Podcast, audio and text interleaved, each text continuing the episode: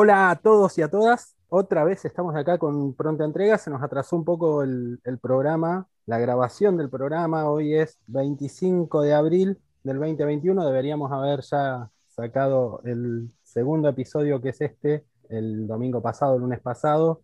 Pero bueno, nos está atravesando por ahí un conflicto que rompió toda la normalidad que, se podría haber logrado este año que es el conflicto de, de, los autoconvocados de salud. Y bueno, hoy estamos acá para, para charlarlo con un invitado. Eh, bueno, me presento yo primero de nuevo, Martín Villanueva, trabajador de la educación de Centenario. Juan Manuel, trabajador también de, de la educación, trabajo a, en, en Vista Alegre y bueno, y en Centenario también.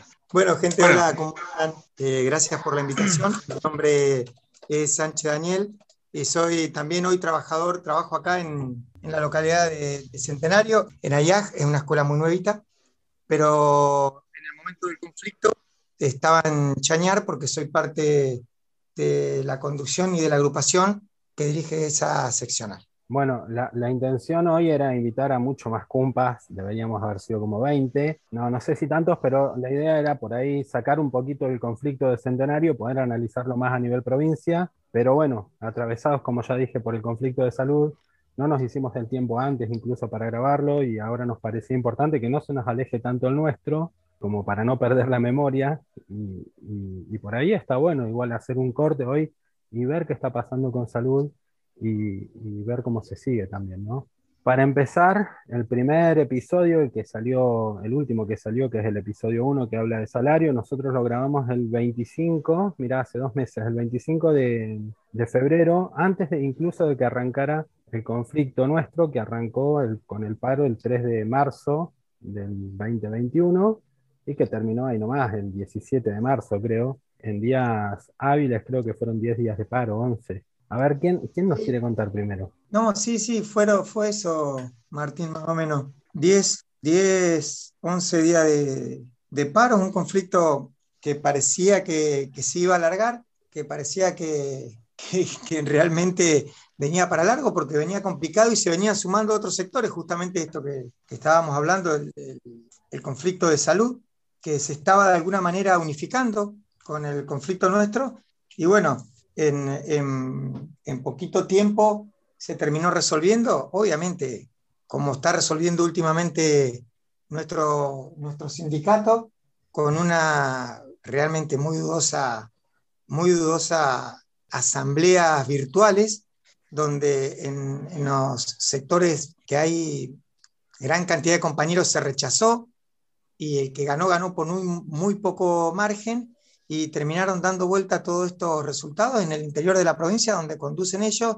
Generalmente no hay oposición y los números muy realmente, vuelvo a repetir, eh, pudiendo participar de las asambleas, eh, muy dudosos los números que trajeron del interior. De hecho, nos decían en el interior estamos haciendo tres asambleas o cuatro y yo decía, ¿por qué si son virtuales?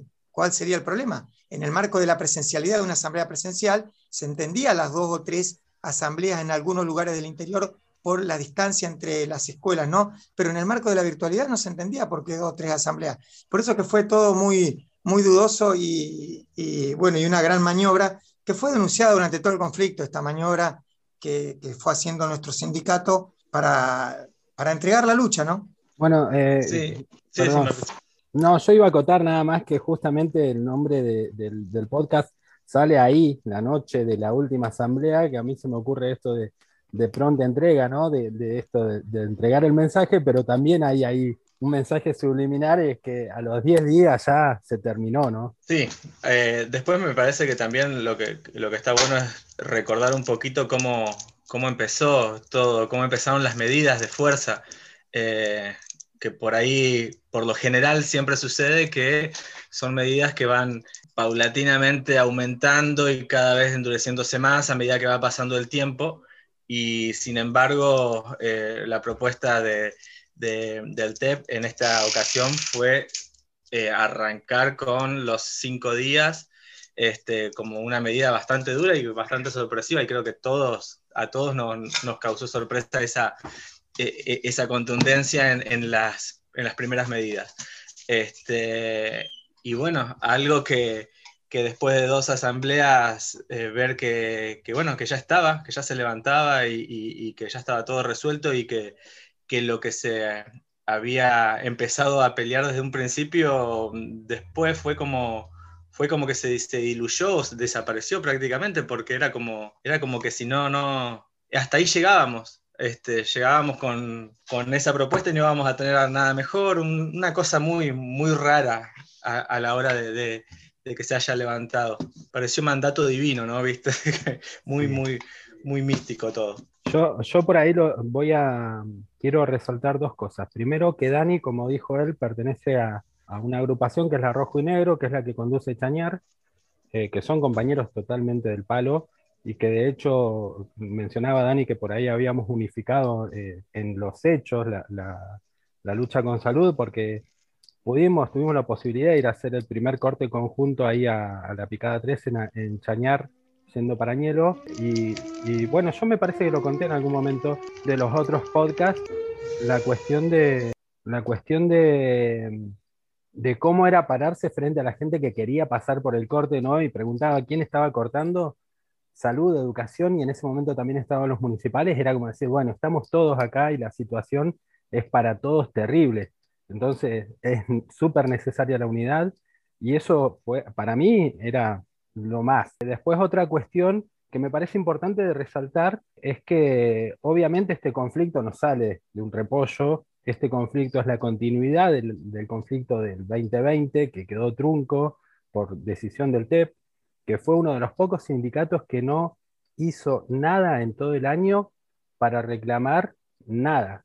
UNTER, eh, la mayoría de los, de los, sindicatos a nivel nacional docente eh, de trabajadores de la educación tuvieron alguna negociación y tuvieron alguna recomposición a lo largo del año y nosotros no, nosotros no tuvimos, incluso muchas provincias dieron el reconocimiento por, por conectividad y, y Neuquén fue una de las pocas provincias que no tuvo nada.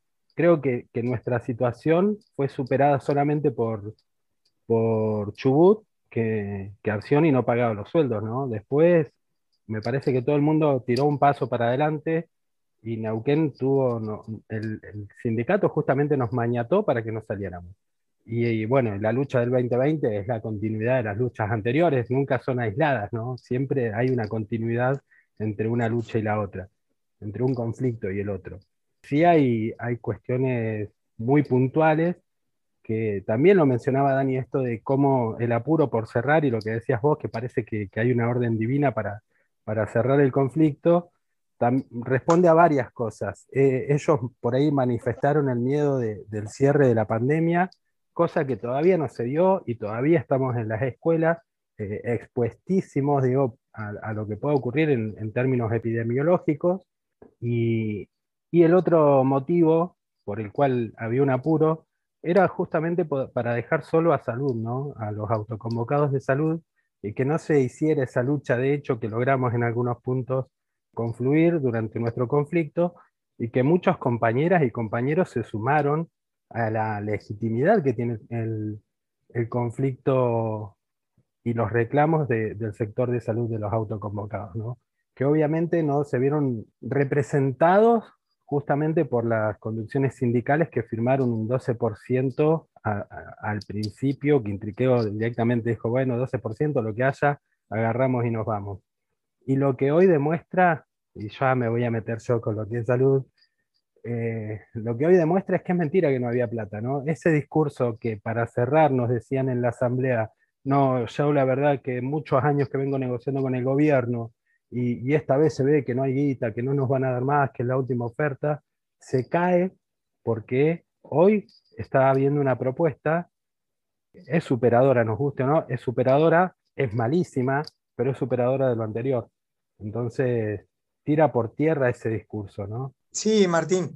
También por ahí para, para retomar un poquito el 2020, esto que decía, que, que ATEN fue uno de los pocos sindicatos y una de las pocas provincias que realmente no tuvimos nada no solamente que no tuvimos nada, sino todo lo que perdimos, porque mm, es reiterativo, digo, y lo hemos dicho en todas las asambleas y en todos los plenarios que pudimos estar, y a nosotros nos sacaron las asambleas presenciales sin necesidad, no se, no se hicieron nombramientos de cargo, se atrasó el pago del salario, de hecho hoy lo siguen haciendo y lo siguen pagando en dos cuotas, eh, se atrasó el pago del aguinaldo y hoy en el 2021 van a una mesa de negociación donde eh, sale Gualiardo, o sea, digo, todo esto que nosotros habíamos logrado, ¿no? que te estoy nombrando, lo de instituto también, un montón de veces los jubilados y las jubiladas salieron durante el 2020 a marchar por, mm, las condiciones de instituto, eh, y el sindicato siempre guardado,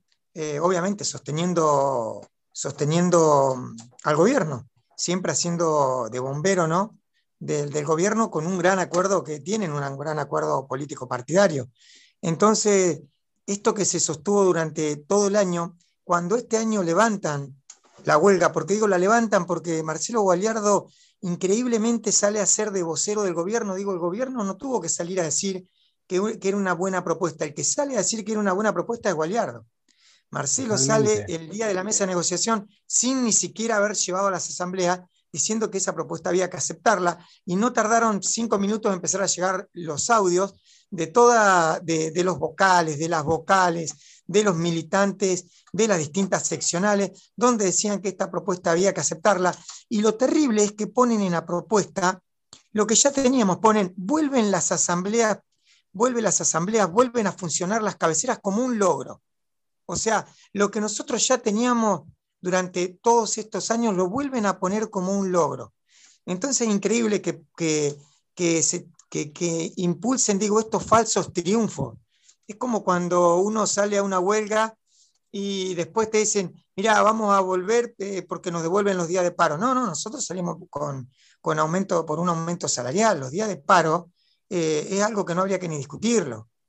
Y, son falsos triunfalismos y el sindicato se ha acostumbrado hace años, digo porque cuando hablamos de un balance de la huelga de Aten, digo es el mismo balance que podemos venir haciendo años tras año, es siempre el mismo balance. Desde que conduce el TEP, el balance podría ser el mismo y siempre es una entrega tras otra.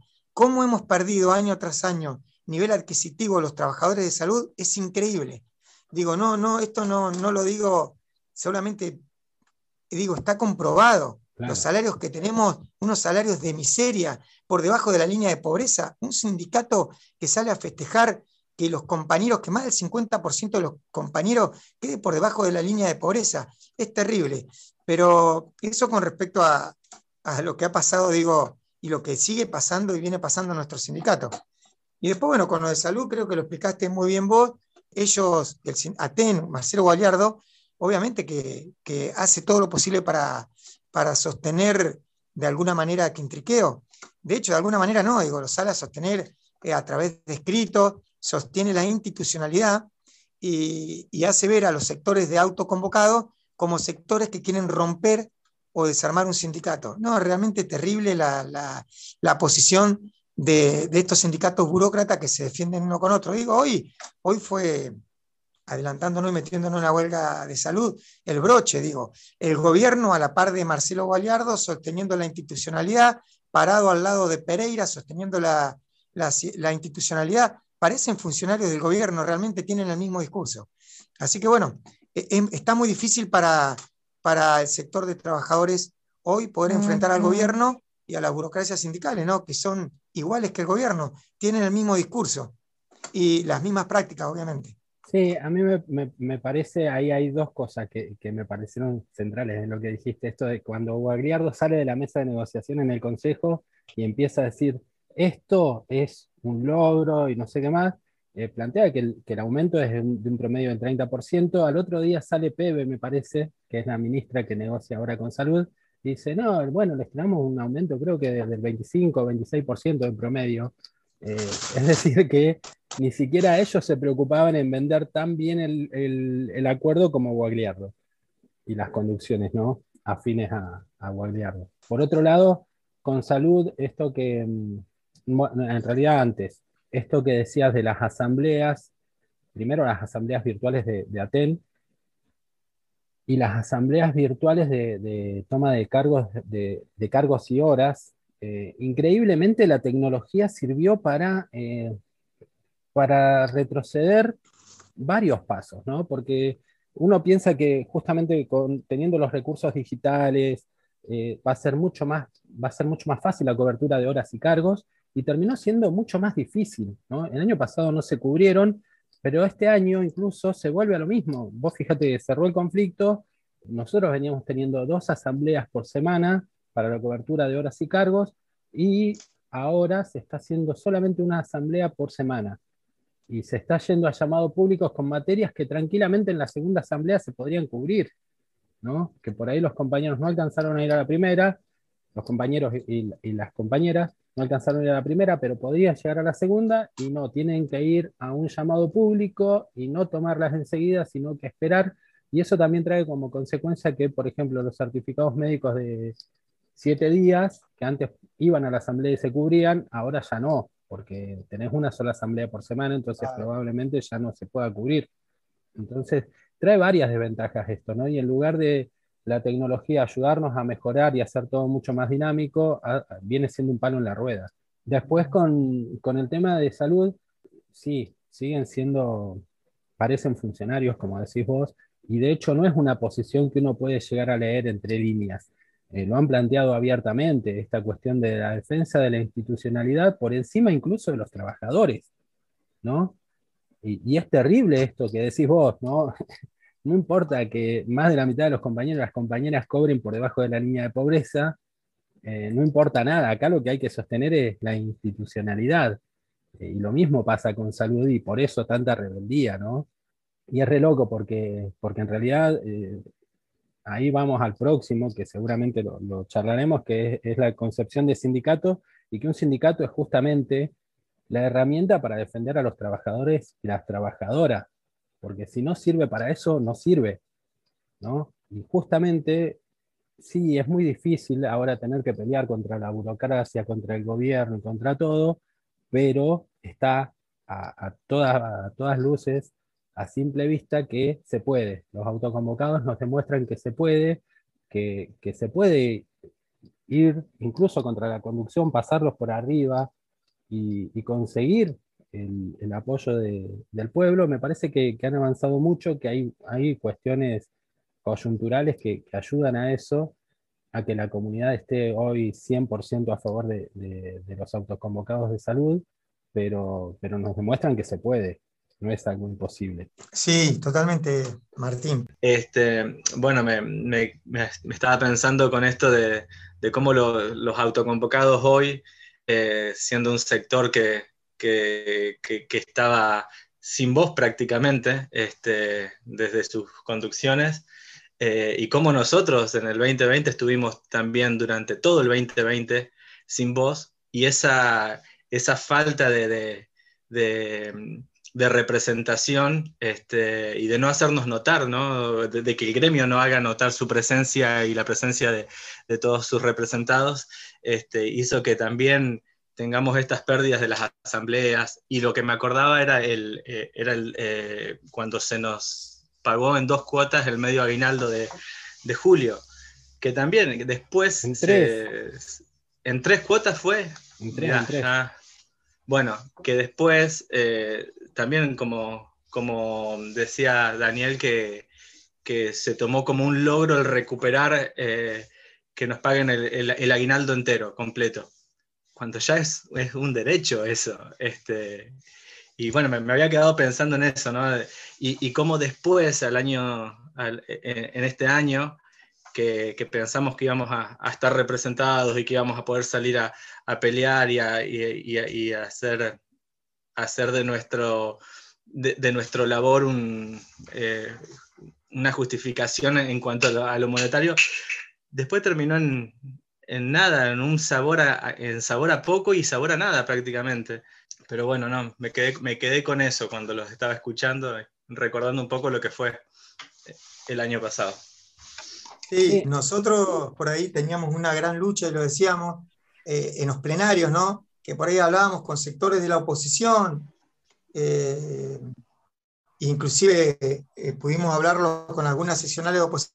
La nuestra era la vuelta a la presencialidad para las asambleas, porque sabíamos que, si esto no lo lográbamos, eh, cuando quisieran iban a levantar la huelga.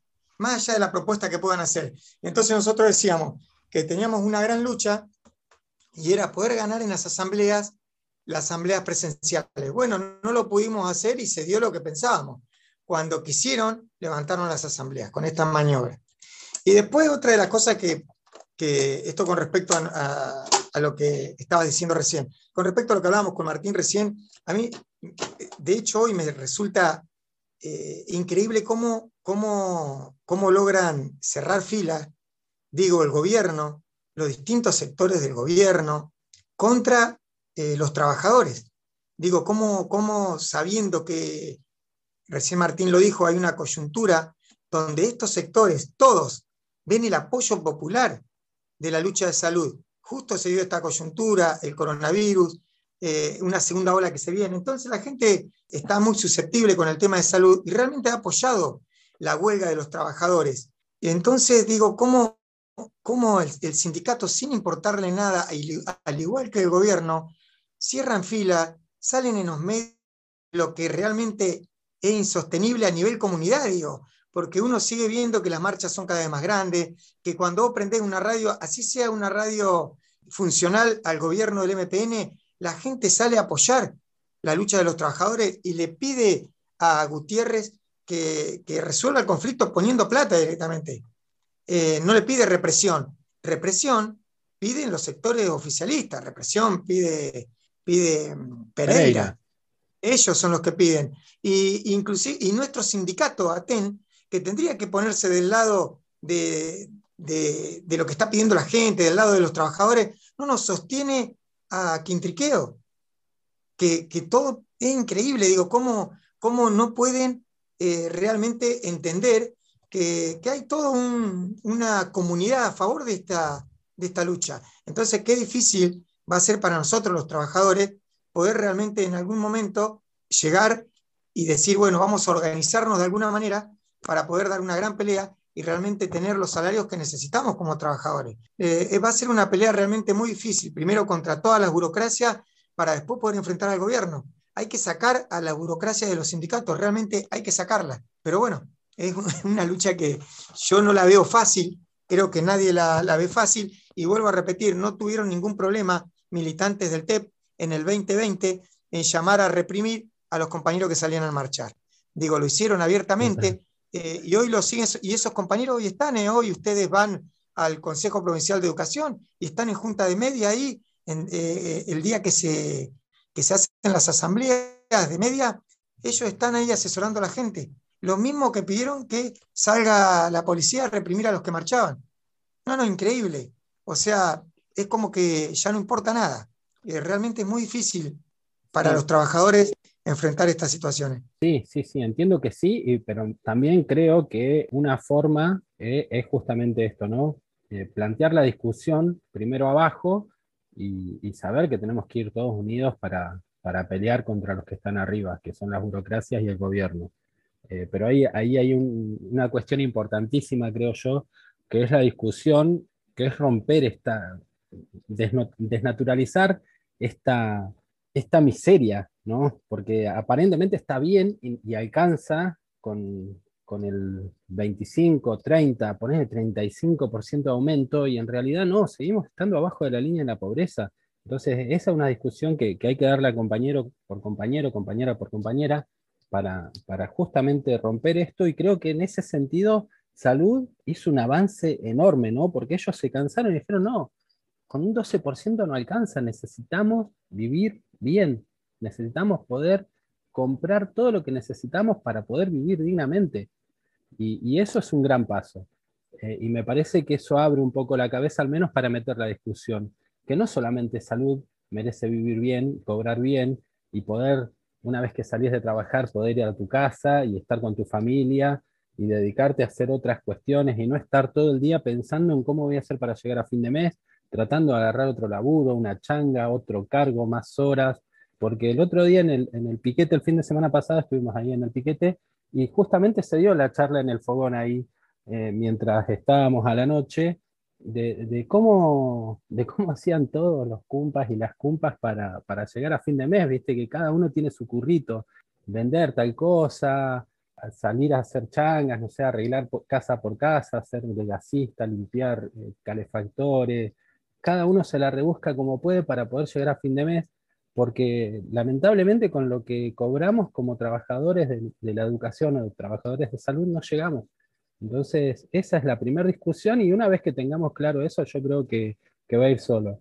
Y, pegado a esto también, que lo, lo planteaba Juan, ¿no? En algún momento, que el año pasado o cuando arrancó el conflicto se planteaba una cuestión de un 36%, que era el recupero de lo que se perdió el año pasado, pero ni siquiera se planteó retroactivo, hay un montón de cuestiones que quedaron ahí en el aire, y la recomposición salarial para este año, que no llegamos ni a obtener el recupero del año pasado, menos pensar en la recuperación para este año. Y, así apurado se termina cerrando el conflicto. No, no hay una discusión más de fondo y, yo vuelvo a decir, nos volvieron a mandar a las escuelas y cuando les planteamos, Cumpas, ¿cómo hacemos ahora eh, en las escuelas? ¿Cuáles van a ser los protocolos? Lo que dice el gobierno, ¿va a haber vacunación? ¿Qué es lo que vamos a plantear nosotros? No, primero cerramos lo salarial, después vemos lo otro y bueno, ahí está, así se ve lo otro, ¿no? Digo, y el gobierno sigue avanzando, como decía antes, nos sacaron una asamblea en media al menos, de las dos que teníamos nos dejaron una sola, apenas se cierra el conflicto, al mes siguiente volvieron a desdoblar en par e impar, en marzo, cuando estaba por arrancar el conflicto, nos pagaron los primeros días, todos el mismo día, ya en abril nos volvieron a pagar en par impar, y, y, empiezan a avanzar un poquito más de nuevo, ¿no? Y sí, evidentemente, y era la otra cuestión que iba a decir, eh, esto que no había que leer entre líneas la posición del TEP. De hecho, sacaron un comunicado para, para que los cumpas no hicieran el paro de la CTA autónoma, ¿no? desconociendo la, representatividad de la organización que le vino bancando el conflicto a los autoconvocados, porque si no estaban totalmente descubiertos, ¿no? Y salir a plantarte a decir, no, este paro es ilegítimo, es terrible, y yo creo que de ahí no se vuelve después de que se hicieron paros, incluso, no sé, corregime vos por ahí, Dani, si, si, si lo sabes, yo creo que incluso fuimos con la CTA autónoma a un paro por ganancias hace unos años, digo, como ATEN, y hoy, porque la posición política de, este, de esta conducción de la CTA autónoma me deja en offside a mí, la desconozco, salgo a pegarle. En vez de pegarle al gobierno, le pego a, la central que está bancando el paro de los, de los el legítimo reclamo, ¿no? Porque es súper, eh, el legítimo reclamo de los compañeros de salud está siendo bancado por eso y estos le salen a pegar a ellos para, para que nadie más haga el paro, tratando de tirar la unidad para cualquier lado y después la cantan, ¿no? Unidad de los trabajadores y a quien no le guste se jode, se jode. Eh, en realidad hay me parece que hay otros intereses atrás y la unidad que buscan no es con los trabajadores. Sí, sí, totalmente, Martín. Me reía porque, es más, eh, alguna vez te habrá, recordarás, en alguna conducción no muy lejos, donde también conducía un sector de la Celeste hasta que hicieron hacer, parecía un sindicato nuevo con algunos sectores en Neuquén, donde hicimos algunos paros por fuera de todo, si querés. Sí, sí, sí. donde estaba aquella Celeste, ¿no? Y realmente hoy salen a desconocer. El FUS. Digo, Sí, exacto. Sí, digámoslo con todas las letras, ¿no? Porque... Con el FUS, totalmente. Que, la mitad son los que están ahora con Gualiardo, por no decir el 90%. Sí, no, los que eh, no están es porque se fueron de, educación. Exacto, o sea que son, son, serían los mismos.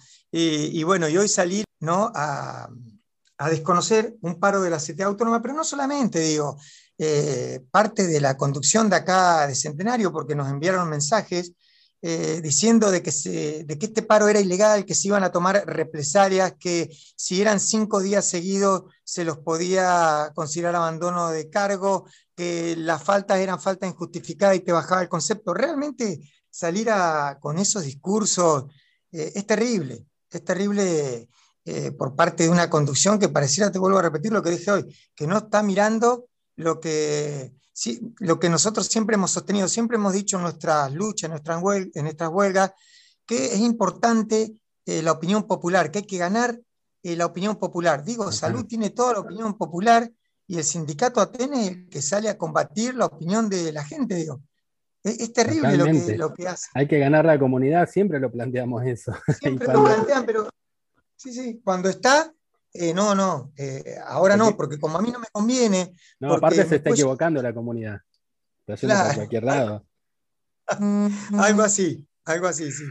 Es terrible, pero eh, como es, es como vos decís, creo que, hay cosas de, que no se, de que no se vuelven y me parece que, y ojalá sea así, que este sector TEP, que yo siempre digo lo mismo, no es ATEN, sino que es, es una agrupación que hoy conduce eh, en algún momento todas estas cuestiones, eh, yo creo que si los compañeros eh, piensan y, realmente analizan todo esto, van a poder en algún momento de elección poder dar vuelta en las urnas o al menos no elegirlos, qué sé yo.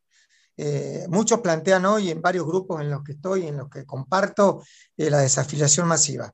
Bueno, es algo que también uno sale a discutir y a pelear porque, bueno, en realidad con la desafiliación masiva lo que se hace es sostener eh, este sector que, eh, que hoy, vuelvo a repetir abiertamente, responde a una política partidaria y no a los intereses de los trabajadores. Realmente no están respondiendo a lo que los compañeros necesitan.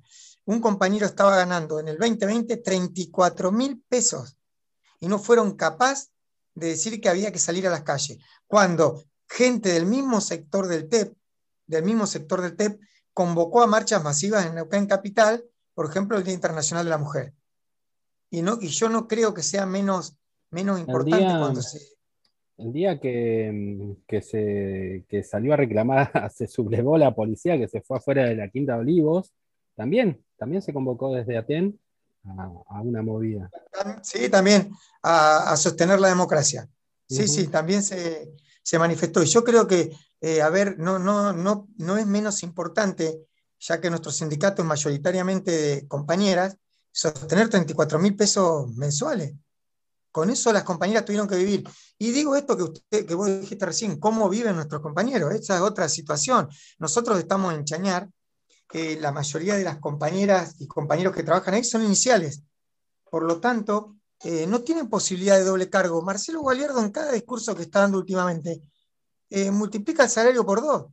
Yo no sé si hace muchos años que no, que no va a la escuela, si se ha alejado mucho, si la gente que está rentada ahí no le está pasando información, pero debería saber, debería saber que las compañeras, un gran porcentaje de compañeras, y podría hablar de 50% de compañeras de primaria, no tiene posibilidad de doble cargo. No tiene posibilidad de doble cargo. Y cada vez es mucho menos el doble cargo porque se están recibiendo muchas compañeras eh, en educación primaria. Entonces, creer que multiplicar el sueldo por dos, decir 35 eh, y 35 son 70, eh, yo no sé realmente de dónde está sacando estos números. además que, bueno, algo que también siempre combatimos, que fue la explotación, la sobreexplotación, la autoexplotación, en decir, tenemos que laburar doble turno para poder vivir. Pareciera que ahora lo naturalizamos en el discurso. Digo, es increíble. El sindicato nuestro realmente se ha corrido eh, muchísimo, digo, este sector se ha corrido muchísimo de los principios que defendía nuestro sindicato. Siempre sostuvimos que teníamos que vivir con un solo cargo, pero bueno, pareciera que ahora no, que este sector sindical pareciera que ahora nada doble cargo, pero además considerando que todo el mundo lo tiene. Así que bueno, realmente eh, vemos una situación compleja en educación. Eh, yo no sé si este se va a repetir, no sé si es porque hace muchos años no están las escuelas, que si la gente que tiene rentada también hace muchos años que no están las escuelas, pero bueno, sería bueno que se acerquen y que se informen un poquito de cómo, está, cómo lo están pasando. Sería bueno que esto lo hagan también. Yo creo que, yo creo que no. Yo creo que ellos lo tienen muy claro. Este, a mí me parece que, que en realidad lo que, lo que sucedió fue que, sin importar la cantidad que, vayamos a percibir. Y eso fue una bajada de línea para todos, eh, para todos los sectores gremiales, ¿no? Eh, así que a mí me parece que, en realidad entienden muy bien cuál es la realidad de cada docente y, la situación de, de, que hay muchas compañeras y muchos compañeros que no, que no tienen doble cargo, que, o, que están complicados para moverse, para ir a las escuelas, que tienen problemas de conectividad como los estudiantes, este, y que está complicado. Pero sin embargo, eh, no se tuvo en cuenta. Fue una, una, decisión súper egoísta, pero, pero se sabe, ellos, ellos saben, no, no, están ajenos a esta realidad. Es tremendo lo que estoy diciendo, me parece, pero, pero es así. No, no, no, no, tiene nada que ver si, hace mucho que no están en las aulas o no. Este, no, no, no me imagino que estén, que estén sin esta información.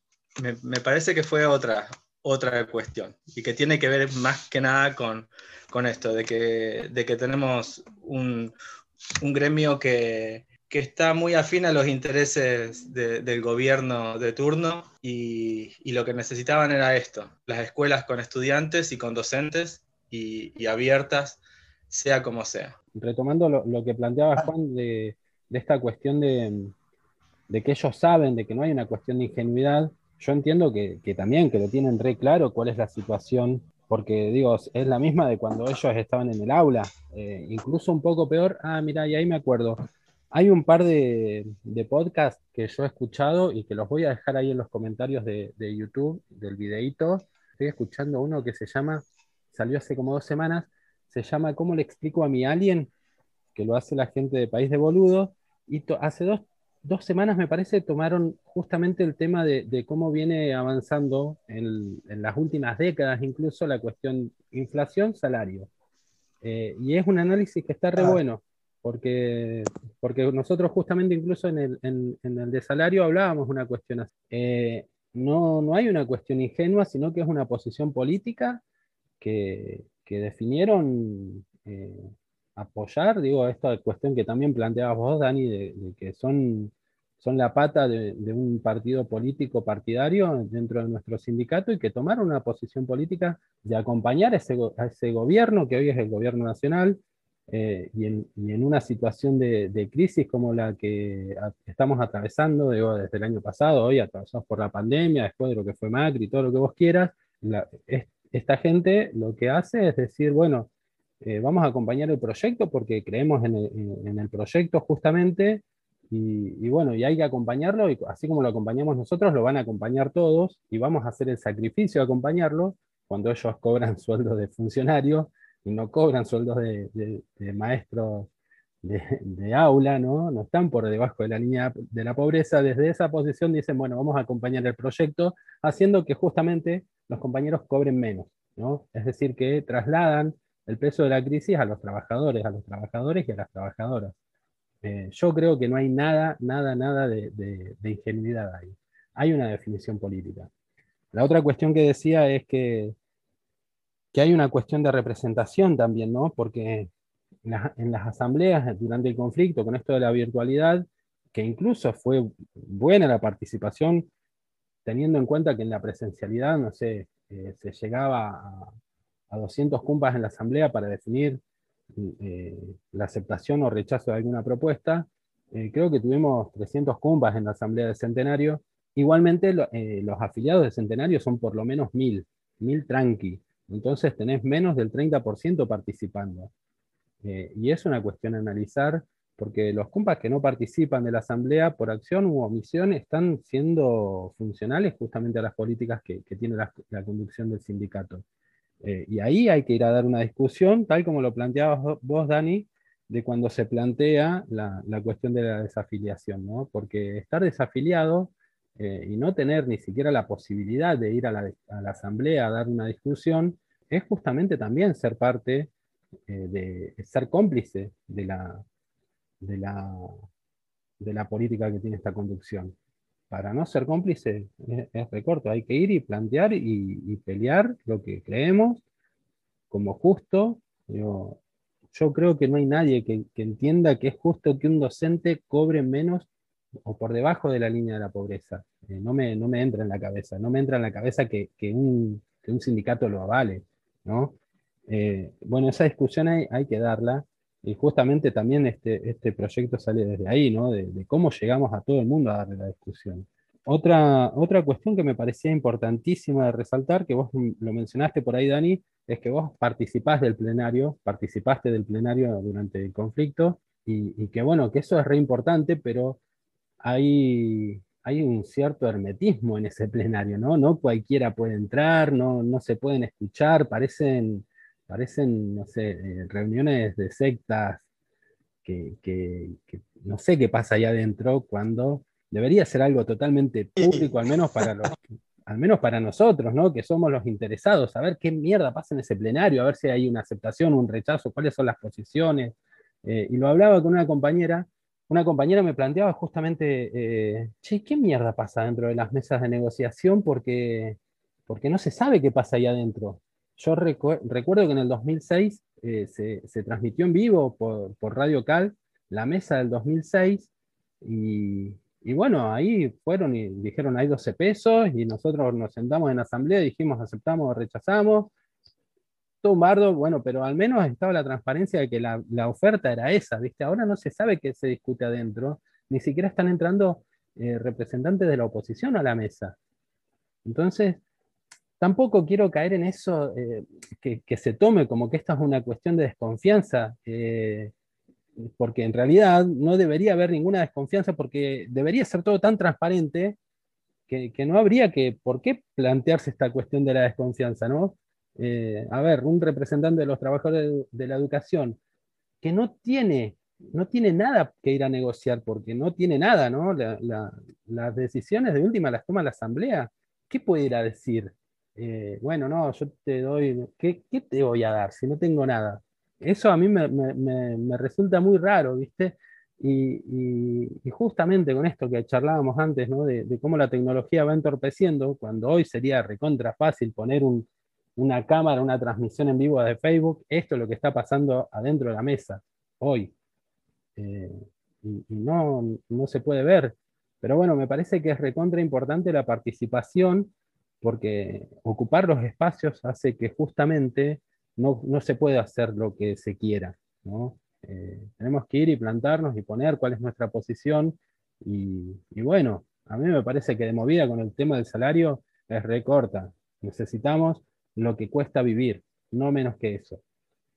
Eh, por ahí me parece, y que vos lo, tocaste también, Dani, esta cuestión de, del cargo, de, cómo se, naturalizó el doble cargo, que no todos lo pueden tener, que es una charla para, para profundizar ahí eh, en, en, cuanto a salario, que nosotros por ahí hicimos una introducción, pero no dijimos todo lo que hay para decir de salario, ¿no? Sí, mira Martín, con respecto a los plenarios, bueno, eh, como es hay un montón para hablar. Primero, yo creo que muchos de nuestros compañeros y compañeras que están en el sistema hace muy poco, eh, quizás, eh, y por lo que uno escucha ¿no? de, los mismos compañeros y compañeras que, por ahí nos dicen, bueno, pero viste que eh, nosotros los votamos a ellos y son los representantes, digo que se ha corrido el eje este, ¿no? Donde una seccional, o sea, un, un grupo de compañeros conduce una seccional pero en realidad el mandato que lleva es el mandato de las asambleas. Digo, te votamos, pero no tenés el libre decisión para que lleve lo que nosotros en las asambleas vamos a decidir. Y un plenario lo mismo, un plenario, nosotros llevamos lo que el compañero decide en la asamblea de cada seccional y el plenario escucha a todos los compañeros que están ahí y se define por mayoría. Los últimos plenarios, muchísimos de los últimos plenarios que se hicieron, se habían comenzado a definir sin asamblea, por lo que desde la seccional Chañar decidimos no ir a muchos plenarios, porque vuelvo a repetir, se había corrido el eje de lo que es un plenario. De hecho, eh, fuimos la seccional que decidimos hacer asamblea y fuimos basta por haber hecho una asamblea, con, sosteniendo eh, fundamentos ridículos, totalmente ridículos. Pero te vuelvo a repetir, eh, me parece que los plenarios de, tan, de, de, tanto hermesismo no, no nos dejaban ni siquiera poner una foto de fondo de pantalla. No te diferenciaban.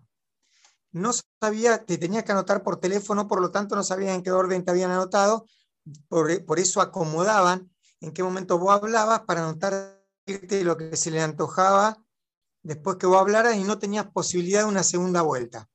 Eh, te silenciaban a los cinco minutos. Si vos querías seguir hablando, te cortaban el micrófono. Eh, realmente eh, era como una dictadura, una dictadura de, este sector. hacían lo que ellos querían. Nosotros en un momento dejamos de participar porque el plenario nos estaba llevando la... Después volvimos a participar de, de los plenarios y a tener que bancarnos un montón de, cuestiones, de denuncias, todas fundadas porque nuestra seccional era una de las pocas que durante el 2020 estuvimos marchando, acompañando en, aquel momento a los compañeros mineros, de Andacoyo, acompañando cada uno de los sectores que en algún momento tuvieron problemas, eh, y, salimos a la calle con los compañeros, marchas en el instituto, con los jubilados. Nosotros en ningún momento nos quedamos encerrados. Te vuelvo a repetir, todo esto en un marco de denuncia constante de los compañeros de la conducción provincial, que hasta nos trataban de asesinos porque decíamos que no nos importaba la vida de los compañeros, que no. Un montón de cuestiones realmente irrelevantes, y mientras el gobierno avanzaba sobre los derechos de los trabajadores. Digo, con el aval, cuando digo que avanzaba sobre el derecho de los trabajadores, digo siempre con el aval de nuestro sindicato por, por una cuestión política partidaria. Pero lo que más me llama la atención, que este aval también se lo dieron cuando estaba el macrismo. Digo, son parte del sistema.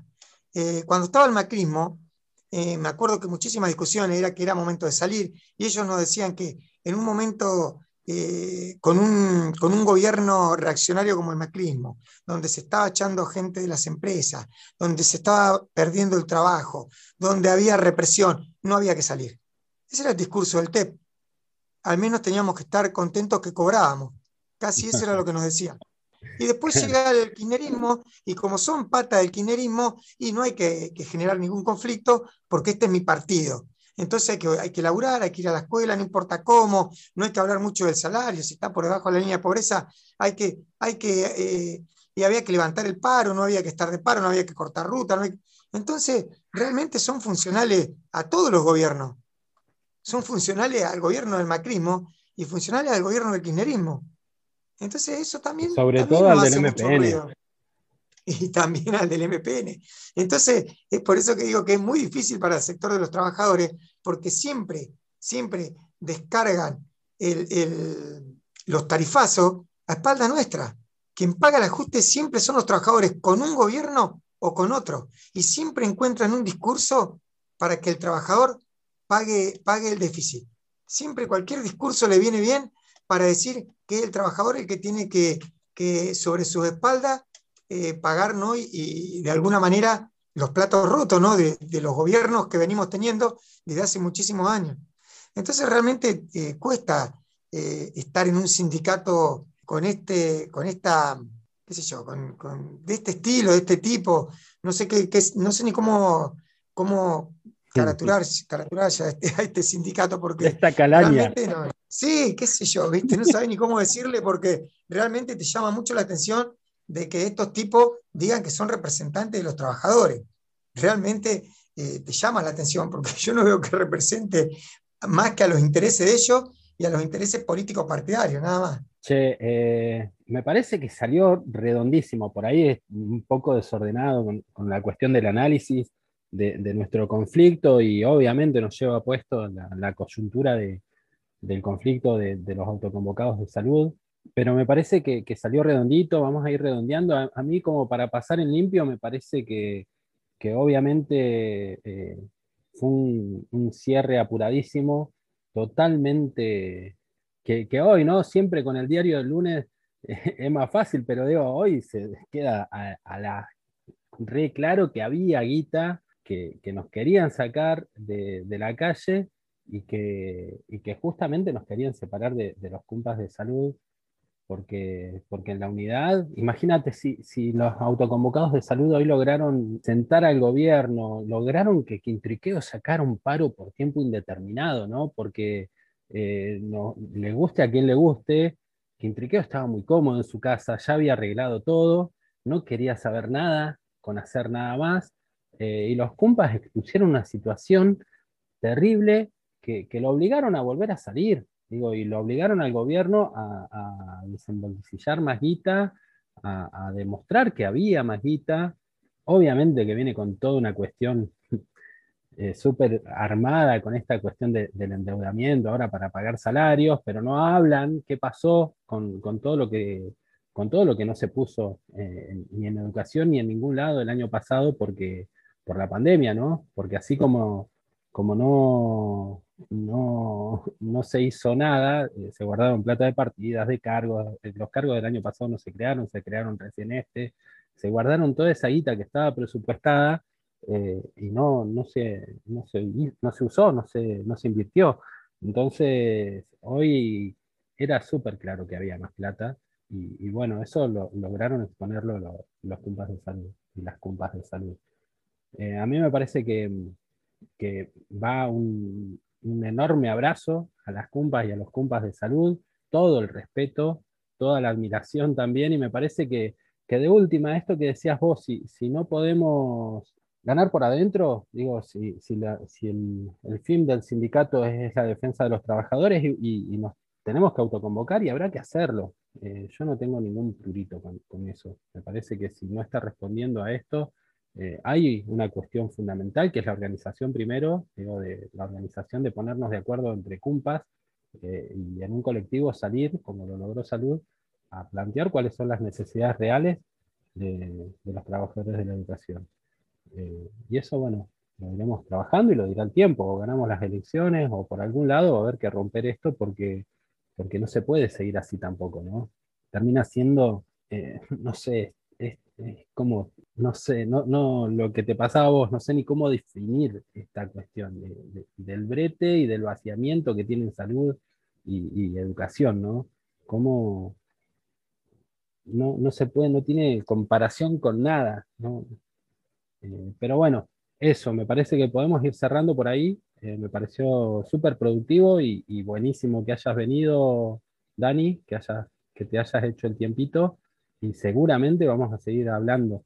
¿No? Bueno, buenísimo. Este, bien, bueno, este, los saludo también a, Daniel. Gracias por, haber venido, gracias por, estar acá presente y, bueno, también saludar a toda la gente de salud que está, este, está luchando y dando, dando también un, ejemplo, ¿no? Como para nosotros este, con, esta salida que, que, que, están haciendo. Este, y después, bueno, este balance es hasta acá, pero sin embargo nosotros todavía tenemos promesas eh, en, en, ese acta acuerdo que, que, hay que ver si se van a cumplir, otras que todavía no se terminan de cumplir.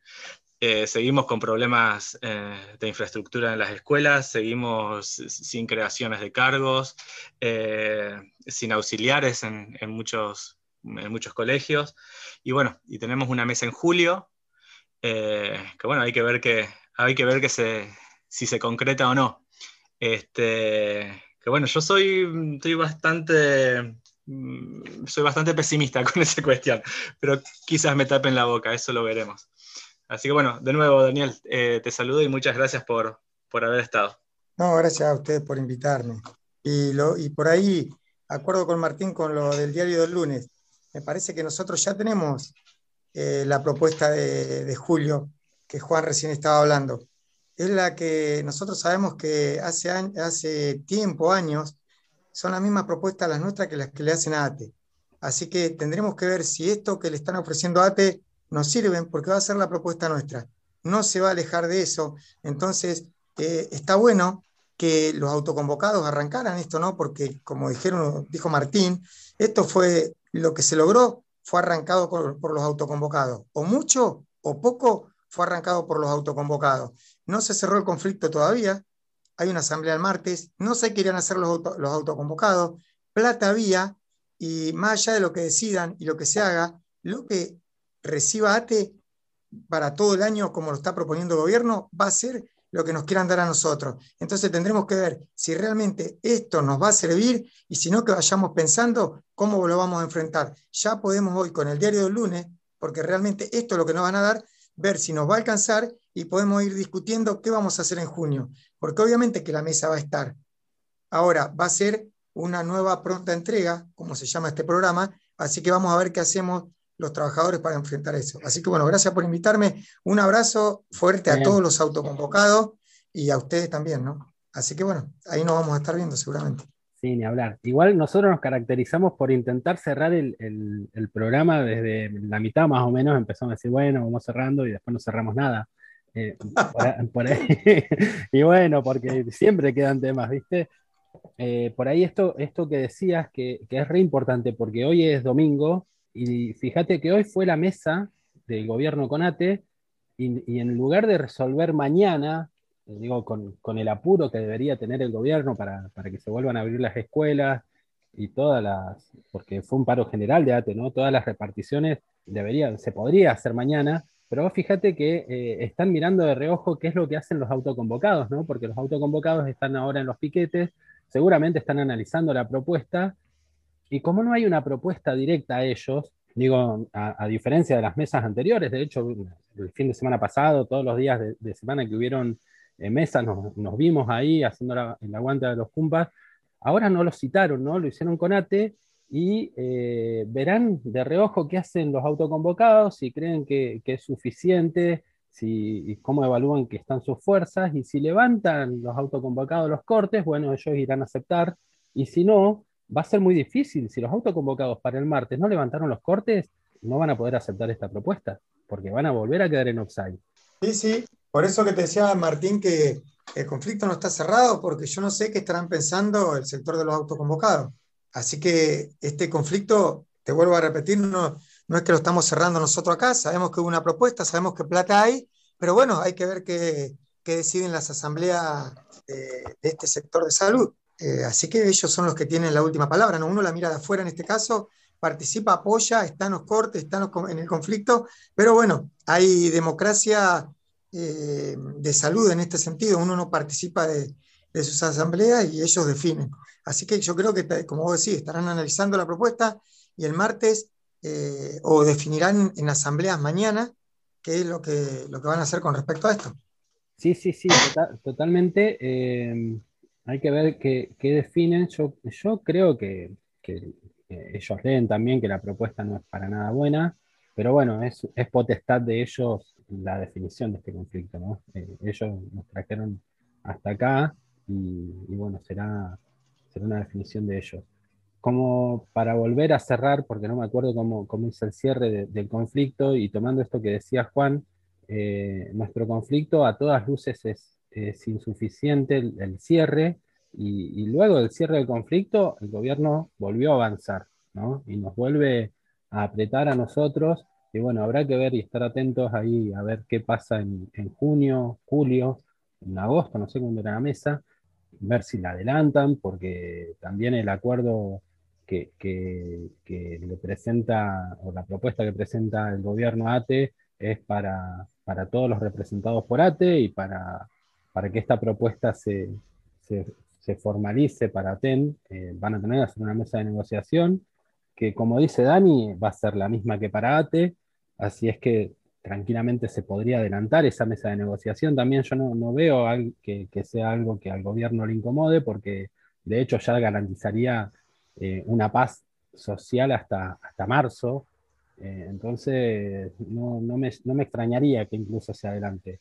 No es significativamente nada. Eh, lo único eh, que uno puede llegar a rescatar y que es una conquista de los autoconvocados es que todos los aumentos irían al básico, pero son del 5% cada bimestre, cuando la, inflación mensual viene siendo del 4 y algo, entonces a todas luces es insuficiente.